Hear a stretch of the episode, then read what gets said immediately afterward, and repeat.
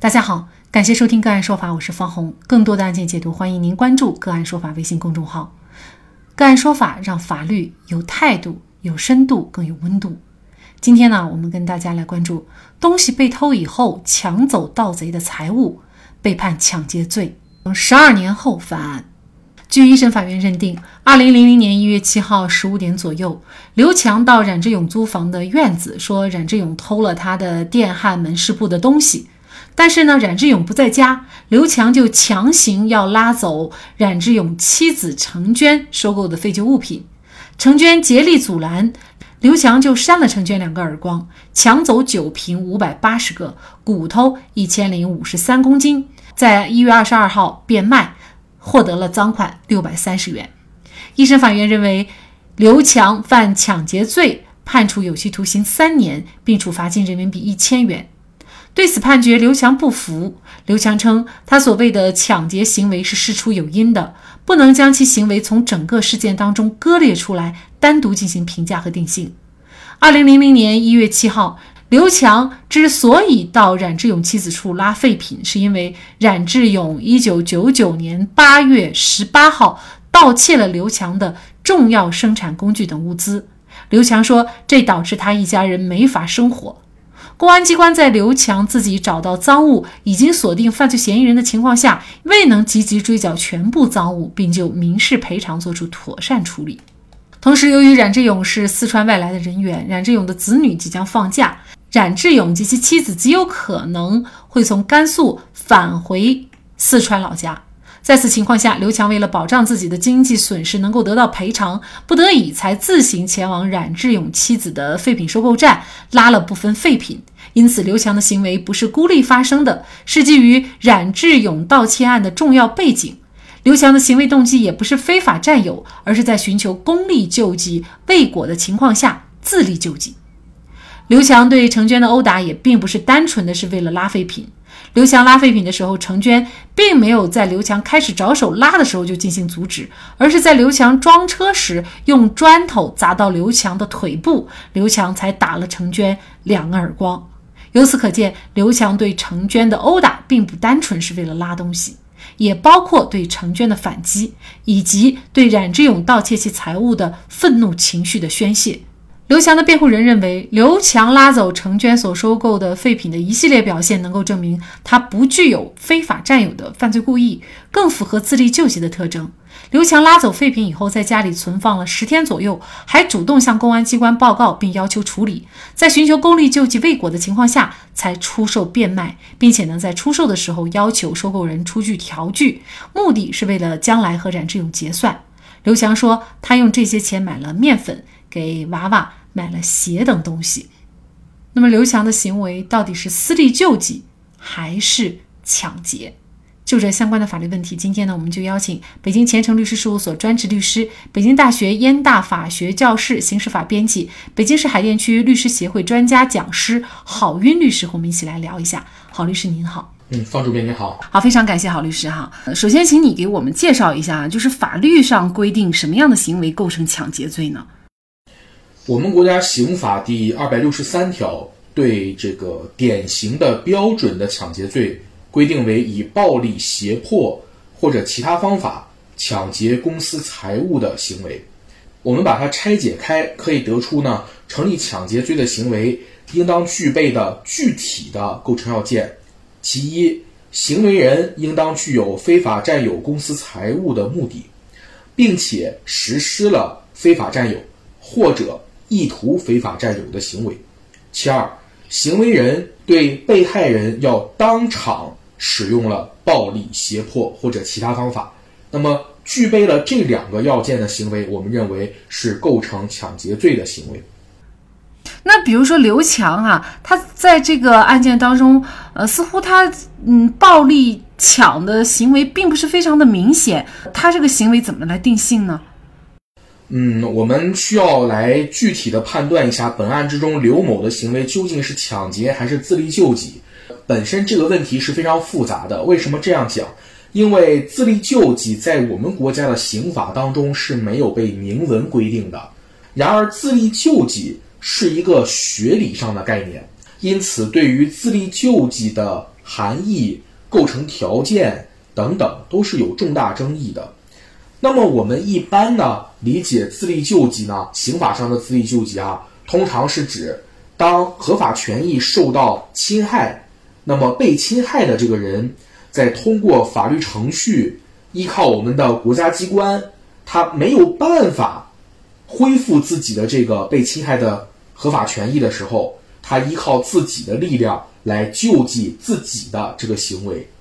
那么通常来讲呢，成立一个。自力救济的行为需要具备这样的几个要件：其一，行为人的合法权益确实受到了违法的侵害；其二呢，要求行为人具有需要实现的请求权。简单来说，就是行为人你确实具有一个需要被恢复、需要被救济的合法权益的存在。那么其三呢，要求行为人的这个自救行为发生在。他通过正当的法律程序，依靠国家公权力机关，已经不可能或者明显的丧失了恢复其合法权益的这样一种可能性的时候，或者我们简单讲，他来不及获得公权力的救助的时候，这个时候他实施自救行为是成立这个自力救济的。那么最后一个要件呢，是说我采取自力救济的这个具体手段。要具有适当性，也就是我不能为了维护我自己的一个极微小的利益，而对相对人去实施了一个重大侵害行为。那么在刘某这个案件之中呢，我们很难去言之凿凿的判断他究竟是构成自力救济还是构成抢劫的犯罪行为。为什么这样讲？首先，刘某在这个案件之中，他的这个行为啊，从这个基本的行为样态上讲。并不符合我们一般意义上说的自力救济行为，因为呢，刘某是在自己的财物被对方盗窃了以后，他主动的又去找到了对方，并且对对方的其他财物进行了啊类似于抢劫一样的行为。换句话说，他不是找到了那个被盗窃的物品，不是找到了盗赃自行取回，而是对。盗窃者的这个家庭里的其他财产，去实施了一个通过暴力来取得的这样的一个行为，它从行为样态上讲，并不符合标准的自力救济。但是我们又说，这个它是具有一定的自力救济的属性的。为什么这样讲？因为呢，抢劫罪要求的非法占有目的，它不具备啊。换句话说。这个刘某之所以要实施这样的一个行为，是出于呢，用呃他所取得的财物抵偿他的被盗窃的损失的这样的一个目的，他不是为了非法占有对方的财物，这是有本质区别的。还有一个呢，就是本案之中，刘某他在实施这样的一个类似抢劫的行为之前，他曾经求助于当地的国家有关机关。但是有关机关立案之后呢，出于某种原因啊，没有能够非常及时的，或者说效率非常高的去为他争取回他的权益，啊，他曾经有过这样的求助行为。那么最后呢，他在取得了这些财物之后，还曾经向有关机关报告啊，说能不能帮我处理一下，但是仍然没有得到一个很好的解决，所以呢，他就自行变卖了这个财物。所以，我们从整个这个事件当中可以看出呢，这个刘某的行为虽然说他从基本面上讲并不符合标准的自力救济行为，但是他确实是在一个相对紧迫的、没有办法得到公力救济的情况下去实施了这样的一个行为。这个，所以说从目前的这个在案情况来说，我们没有办法言之凿凿的判定他就不构成抢劫罪，而是一定构成自力救济。但我们可以说，它是一个具有一定自力救济属性的行为。嗯，那它又算不算是严格意义上的抢劫罪呢？我们这个从目前的这个裁判来看啊，是否定了它构成抢劫罪的。但是呢，大家也可以关注其中一点啊，这个裁判文书非常有意思的一点。刚才按照我的介绍，呃，成立自力救济应当是具备如下的这样几个要件。那么我们的裁判文书对这些要件一一予以了肯定。也就是说，从学理上讲，我们的裁判文书是认可刘某的行为具备自力救济的若干要件的。换句话说，他应当是成立自力救济的。但是裁判文书他又没有明确的讲说，哎，刘某的行为因为成立自力救济，所以不具备违法性。相反，他是用自力救济的背后的一套理论去论证说明刘某的行为情节显著轻微、危害不大，不具备动用刑罚来处罚的必要性。他是通过这样一种论述来这个达到的出罪的目的啊，从而否定他构成抢劫罪。那么从这里也可以给大家一个启示：如果没有法律明确的授权，那么我们的司法官。其实出于自己职业安全性的考虑，他是不太敢直接原作裁判理由的，但是他可以用他背后的这样的一个法理来论证，通过我们国家刑法体系下的情节显著轻微、危害不大来予以出罪。这个案件的再审呢，法院呢是认定啊刘强是无罪的哈。也就是呢，推翻了一二审的一个判决。那么这是不是也意味着，就是说，其实这个刘强的行为，他还是处于一种模棱两可的状态？就像我们这个案件再审，虽然给他翻成无罪了，但是再审的判决里面也讲了啊，说原审被告人刘某的财物被盗，公安机关已经立案侦查，他本应当通过合法的途径主张，但是却使用暴力强行拉走了。对方收购的废品，再审判决认为这样的行为是违法的，是要承担相应的法律责任的，只是他没有达到处以刑事处罚的这样一个程度，不认定为犯罪。这也就是刚才您说的，我们这个法律在实践之中，它可能处于一个非常尴尬的这样一个境地，那就是我们这个案件之中，司法官其实心里也是倾向于刘某的。但是能够直接让他出罪的这个自力救济的理由却不是法定的，因此司法官也不敢直接用，他就只能在维护自己职业安全的情况下前提下啊，以这个情节显著轻微、危害不大的这样的一个理由进行出罪。其实还是在判决当中，虽然是认为刘强无罪，但是还是否认了刘强的行为。也就是说，去这个冉志勇家抢东西的这个行为，还是一种违法的行为，只是没有给他上升到一个犯罪哈。在现实生活当中啊，其实类似的情况也不少见哈。比如说，别人偷我的东西。我知道了是谁，那报案又可能没有马上解决我的问题，我可能再去偷回来，或者是呢别人欠我的钱，他一直不还，比如说去对方的工厂或者是对方的家，把对方的车子呀啊或者值钱的东西拿走啊，拿去卖，那这些行为又是否属于理论上的这个自力救济，不用承担呃比如说刑事责任，呃或者是民事责任呢？首先，如果我们概括的来讲，说别人偷了我的东西。我再去偷回来，或者呢，别人欠我钱不还，我就直接把对方的车或者值钱的财物拿去卖了。这个不管是在理论上还是在实践中，都不成立自力救济，都不能否认违法性。为什么这样讲？因为我们现代国家的法治一个基本原则，就是将强制力、执行力、司法力由公民让渡给国家。我们是由国家来代表我们去履行、去去行使这样的一项权利的。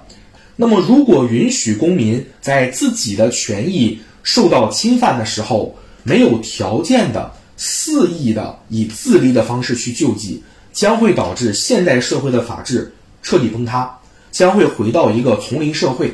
那么，今天我比较强壮，我可以把别人偷我的东西，我再去抢回来。明天换一个比较弱小的人，他去了之后，可能不但不能抢回自己的失这个这个遗失物盗被盗物，甚至有可能会被对方打一顿。就是这种私利救济的不加限制，将会导致一个人人自危的丛林社会。所以呢，像刚才我们举的这些例子，原则上讲都是不能成立自力救济的。但是在我们现代社会之中，很多生活事实非常复杂。如果我们给这些一般的行为样态增加一些条件，比如说，别人偷了我一样东西，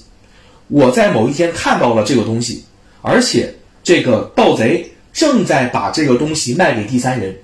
啊，正在卖给其他人。那么一旦卖了，被别人拿走了，我可能就再也没有办法取回我的这个物品了，我可能就丧失了权利被救济的可能了。此时我是可以拿回这个东西的啊。那么这个时候它是构成自力救济的。再比如说我们一般最常见的情况，呃，饭店吃饭的顾客啊，或者酒店这个呃入住的这个住客。那么在消费完了之后，呃，在这个享受了服务以后，没有支付相应的价款，就想走人。那么这个时候，店家如果把人给他扣下来了，你不能说他构成非法拘禁罪，因为这是一种法律所允许的自力救济行为。所以呢，像这样的行为，如果确实具备了我们前面所讲的公权救济的不及时、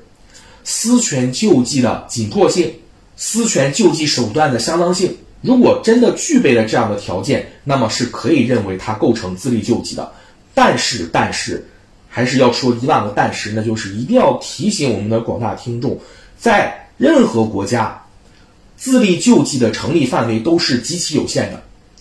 在我们国家也不例外。因此，大家不要轻易的说啊，我被别人欺负了，我的权益被别人侵害了，我不通过国家，不通过公权，不通过合法的。法律途径，我就去自己去这个主张权利去了，啊，并且以为这样的行为构成自力救济，不用承担责任啊。这个郝律师在此提醒大家，在你没有确凿的把握啊，确认自己的行为构成自力救济的时候，轻易不要采取这样的一个行为，因为法律上的判断非常复杂，而自力救济的成立范围是非常狭窄的。嗯，那么既然刘强的行为呢，他也是存在违法的性质的话，那么是不是他把抢来的东西卖出去的这个六百多块钱，仍然是要返还给冉志勇一家呢？志勇一家，嗯，如果我们认为刘某的这个行为是成立了自力救济的，那么根据我们国家的民法典第一千一百七十七条，那么合法权益受到侵害，情况紧迫且不能及时获得国家机关保护。不立即采取措施，将使其合法权益受到难以弥补的损害的，那么受害方是可以采取自力救济的手段的。当受害方采取的措施不当，造成他人损害的时候，才应当承担一个侵权责任。那么像我们这个案件之中，通过自力救济行为而变价取得的这六百二十元这个价款，实际上是这个行为人以合法的自力救济的手段。弥补了自己之前被盗财物的这个损失，那么这样的一个损失填补，不同于自力救济行为人的这个措施不当造成侵权后果这样的一个啊侵权责任，因此呢，他是不需要就这六百二十元承担一个法律责任的。但是呢，我们也要提醒的是，刘某对这个相对方的妻子所实施的暴力，扇耳光。那么，这个轻微暴力行为本身没有造成对方妻子的人身损害，因此没有侵权责任的问题。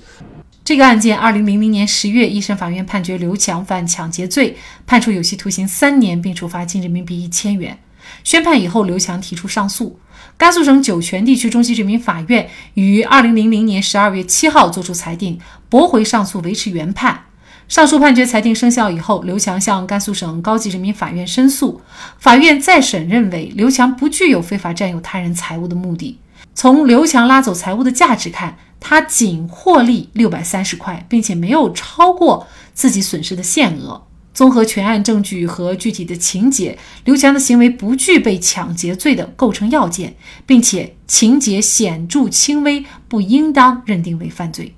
然而，这个再审判决作出的时间却是二零一二年十二月二十七号，而此时刘强已经服满三年的有期徒刑，出狱也有九年多的时间了。本案确实对审案法官提出了更高的要求，就是除了依据刑法判决以外，刑法的理论原理、保护人民的目的都需要同时兼顾，才能做出一个让大众信服、经得起考验的判决。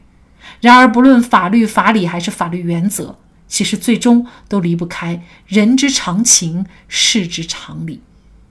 好，在这里再一次感谢北京前程律师事务所专职律师、北京大学燕大法学教室刑事法编辑、北京市海淀区律师协会专家讲师郝运律师。那更多的案件解读，欢迎大家关注我们“个案说法”的微信公众号。另外，您有一些法律问题需要咨询，都欢迎您添加幺五九七四八二七四六七这部手机号的微信号向我们进行咨询，我们会将您的问题转给我们专业资深的律师进行解答。好，感谢您的收听，我们下期节目再见。